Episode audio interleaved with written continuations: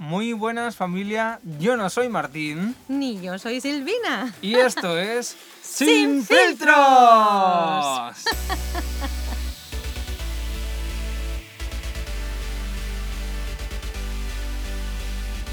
Soy Rosy. Y yo soy Samuel y bueno, en este día queremos traeros un temita que consideramos muy importante. El otro día mi madre me hizo... Ah, porque Rosy es mi madre, ¿vale? que, se, que se sepa bien. Y el otro día mi madre me hizo eh, una pregunta muy importante. Sí, le pregunté y le, miré a la cara y le dije, Samuel, ¿tú quién eres? y me dejó a dos velas. Mm, Me quedé que no, no sabía qué responder, me quedé pensando, dije, bueno, esto, pero, pero lo otro, y bueno, al final me quedé pensando. Y creo que es un tema que todo el mundo debe tener sumamente claro, ¿cuál es mi identidad? ¿Quién soy? Entonces, eh, debemos saber algo.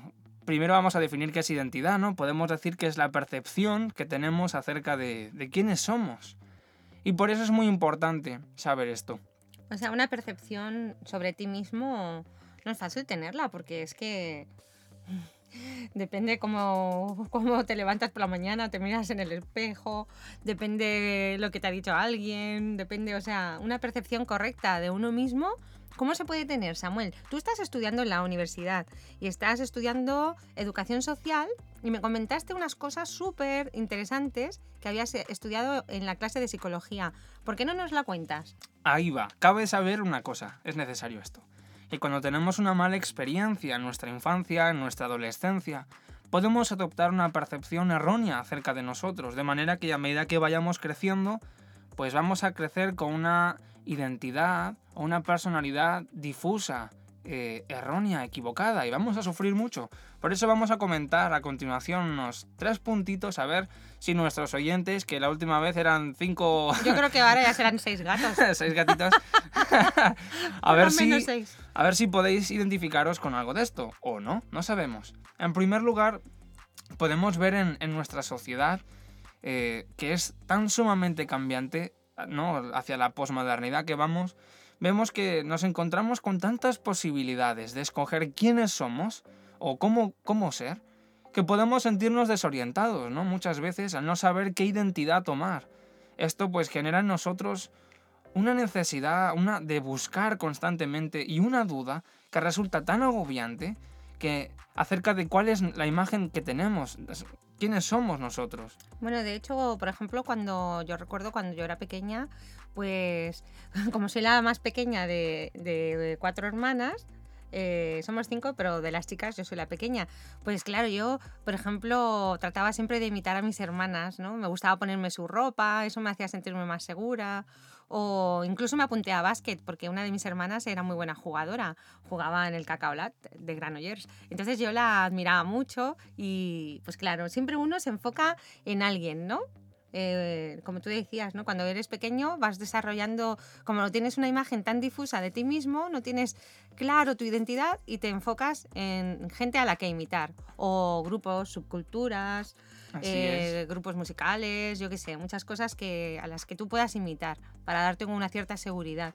Por ejemplo, los, los jóvenes ¿no? que hoy buscan tanto parecerse a ídolos que tienen, ya sean jugadores de fútbol, como cantantes, lo que sea, deportistas, gente que consideran de referencia porque aún no han construido una imagen correcta de sí mismos.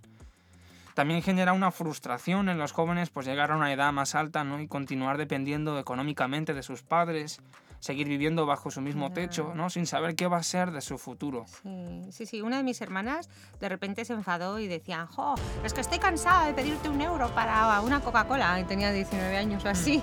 De repente cogió y se fue. Se fue sin trabajo ni nada, se fue a otro pueblo, en la frustración esa, ¿no? De querer ser independiente. Luego tuvo que volver, claro.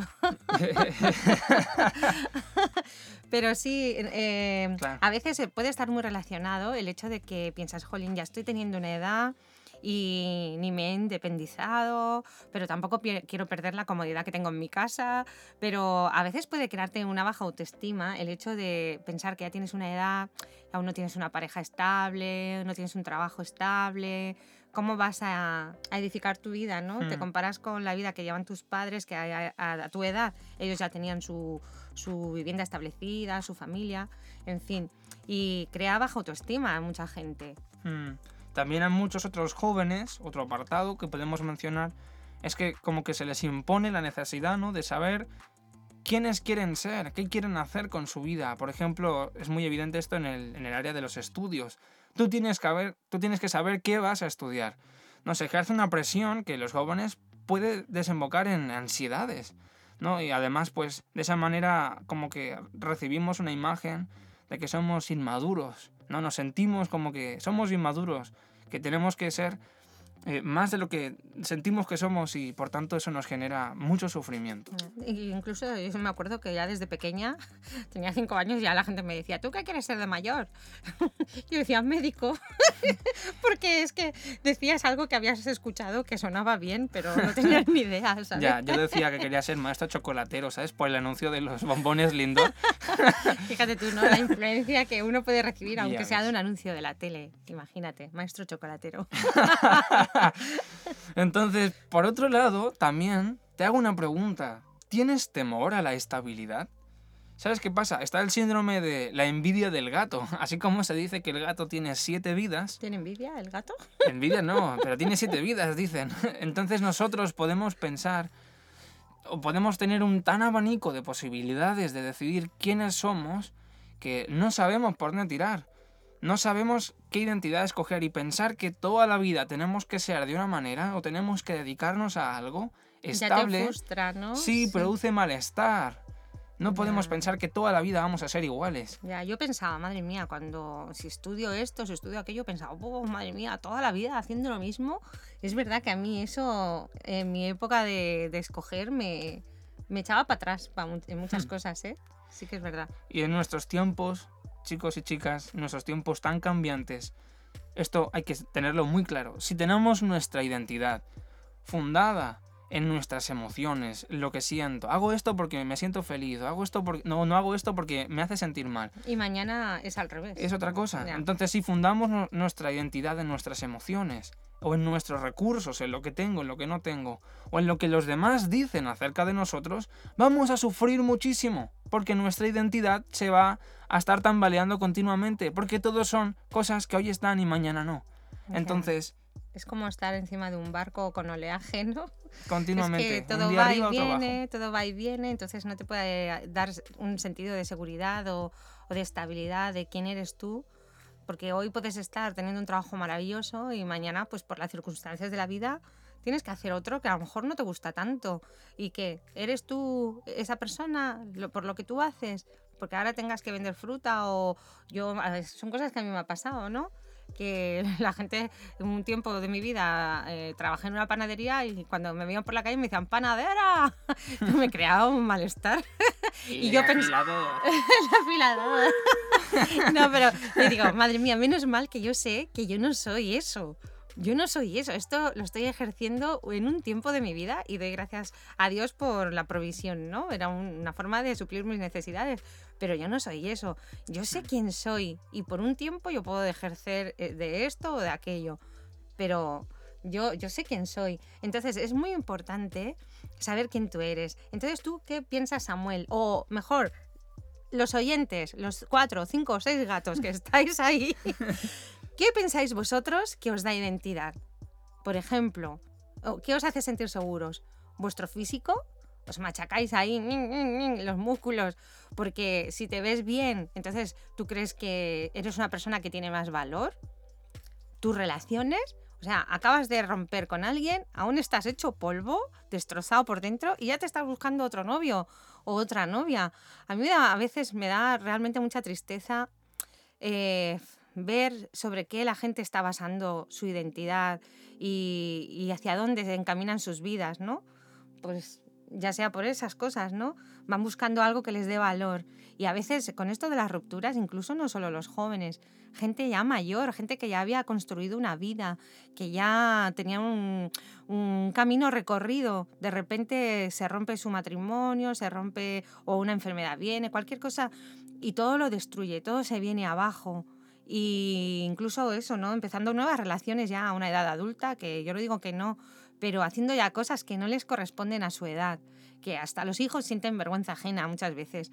Y es porque la persona está rota y está tratando de recomponerse, de buscar su nuevo yo, su nueva identidad. Entonces, las cosas que vivimos, por supuesto, nos afectan, pero si tú no tienes una identidad correcta de quién tú eres, a pesar del momento en el que estás viviendo, pues puedes perder el norte, dañarte mucho y dañar mucho a la gente que te rodea. En fin, Mm. eh, ¿qué No te Samuel? No te compares con otras personas. Dime, ¿qué te da identidad? Lo que hacen, o sea, lo que la gente dice o cree acerca de ti, independientemente de cómo seas en realidad.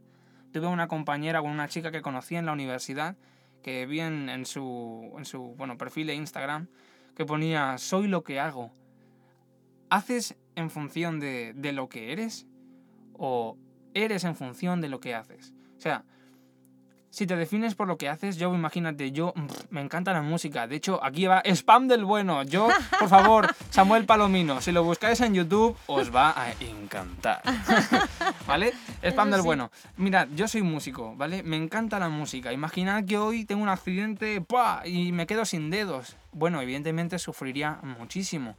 Pero no por eso voy a dejar de tener el valor que tengo como ser humano. No por eso voy a dejar de ser quien soy. Yo soy Samuel, tenga o no tenga dedos. ¿Vale? Por Esto es un ejemplo. Mm. No tener clara tu identidad puede llevarte a hacer estupideces por tal de ser aceptado o a un estado de sufrimiento que te lleve incluso a pensamientos de suicidio, como habíamos comentado antes, ¿no? Por tu baja autoestima. Podemos tener una confusión eh, grandísima acerca de quiénes somos y por eso necesitamos una guía perfecta, una guía buena, estable, que nos diga quiénes somos, cómo somos, por qué vivimos y para qué vivimos. En otras palabras, que nos diga cuál es nuestra identidad y nuestro propósito. Por eso vamos a ir a lo que consideramos la guía perfecta, que es la Biblia, la palabra de Dios, donde podemos ver qué dice Dios de mí, mi programador, el que me ha hecho, el que mejor me conoce. ¿Qué dice Él de mí? Pues mira, Samuel, y, a los seis gatos que nos escucháis, eh, eh, yo os voy a contar una experiencia rapidísima. Cuando era adolescente y eso, eh, yo también crecí con una identidad muy, muy, muy difusa, ¿no? Aunque nací en una familia donde era muy amada y todo, pero yo me comparaba con mis hermanas mayores. Entonces yo empecé a verme siempre como insuficiente, insuficiente, a tal punto que eh, cuando llegué a la adolescencia, sí, este, este sentimiento de inseguridad tan fuerte que tenía me llegó a traer pensamientos de suicidio y todo. Gracias a Dios que nunca lo llevé a cabo, por supuesto, pero hasta que me encontré con la palabra de Dios. Como dice Samuel, un día leí en el libro de Efesios, que es un libro de la Biblia, en el capítulo 1, un montón de cosas que Dios dice acerca de nosotros. Si creemos en Dios, dice que Él nos ha bendecido. Nos ha bendecido con todas las bendiciones espirituales, con todas las bendiciones posibles y por haber, Dios me ha bendecido. Me dice su palabra que yo soy escogida. Cuando yo me sentía invisible, indiferente a la gente, aunque no era, una no era real, pero era mi percepción porque en verdad yo era muy amada por mi familia y todo, pero yo me sentía así. La cosa es que Dios me dice que yo soy escogida, soy especial, valiosa para Él. Dios me hizo su hija. Él dice en el versículo 6 que yo soy aceptada, que soy aceptada, yo no tengo que luchar. Samuel, ¿verdad? ¿Tú tienes que luchar por el, por el afecto de la gente? No, no tenemos que hacer nada para ganarnos el afecto o la admiración de los demás, porque ya somos aceptados. Dios nos acepta, Dios nos ama, de tal manera que no solamente nos acepta y nos ama, sino que Él pagó un precio muy grande por cada uno de nosotros. Él dio a su Hijo Jesús eh, eh, por rescate, en rescate a nuestra vida. Entonces, cuando empecé a leer la Biblia, que mucha gente dice, ah, yo no creo la Biblia, pero ni siquiera la habéis leído, eso es así, eh, os animo a que lo hagáis, porque es- vuestros ojos se os van a abrir y vais a empezar a ver como alguien que es más fuerte que esta sociedad, alguien que es más firme que esta sociedad, más poderoso, está diciendo que para él tú eres especial, que eres un tesoro especial, que Dios te ha dado valor, que Dios te ha bendecido, que te ha escogido, que para Él eres una joya preciosa. Y a mí eso me abrió los ojos y me hizo verme tal cual yo soy. Entonces me di cuenta de que antes pensaba, estos pensamientos así literalmente, aunque suene feo, me venían a la mente. Siempre me miraba al espejo o un reflejo de un cristal de las tiendas cuando iba por la calle y me venía a la mente así, eres una mierda, no vales para nada. Y era pura mentira, porque en realidad yo valgo mucho. Como dice mi madre, me pongo un 10. Y así es. Entonces me di cuenta que era mentira. Yo tengo muchos talentos, tengo muchas habilidades, tengo mucho valor por quien yo soy, porque Dios me hizo a su imagen. Y por eso Dios me hizo inteligente, me hizo creativa, me hizo alegre. Dios me ha dado mucho valor. Entonces eso me ayudó a sacar los pensamientos equivocados y puso en mí un fundamento correcto de quién yo soy. Y Dios te ha dado a ti valor, Dios te ha dado a ti ese mismo fundamento que te animo a que tú puedas mirar y aceptar. No pienses que tu vida no, tiene el mismo valor o, o, que lo tiene hoy, pero quizá mañana lo puedas perder si pierdes eso que te, tú crees que te da valor. Tu economía o tu moda o tu estatus social o tu salud, lo que sea. Dios te ha dado valor independientemente de las cosas que te rodean. Eso son cosas para que tú las disfrutes, pero que no te dan una identidad. Así que yo desde aquí te animo a que puedas mirar hacia Dios. Él es esa plomada que no cambia con las modas, que no cambia con las épocas. Él es siempre el mismo.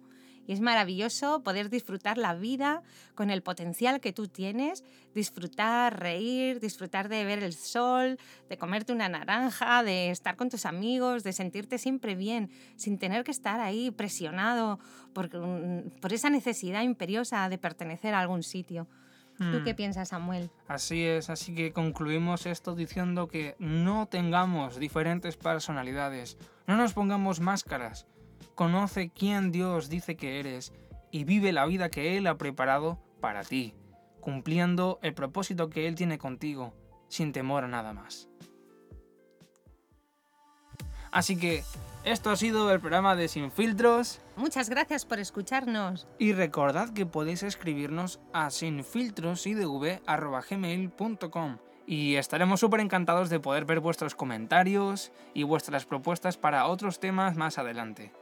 Si estás interesado en profundizar más en este tema, pues háznoslo saber.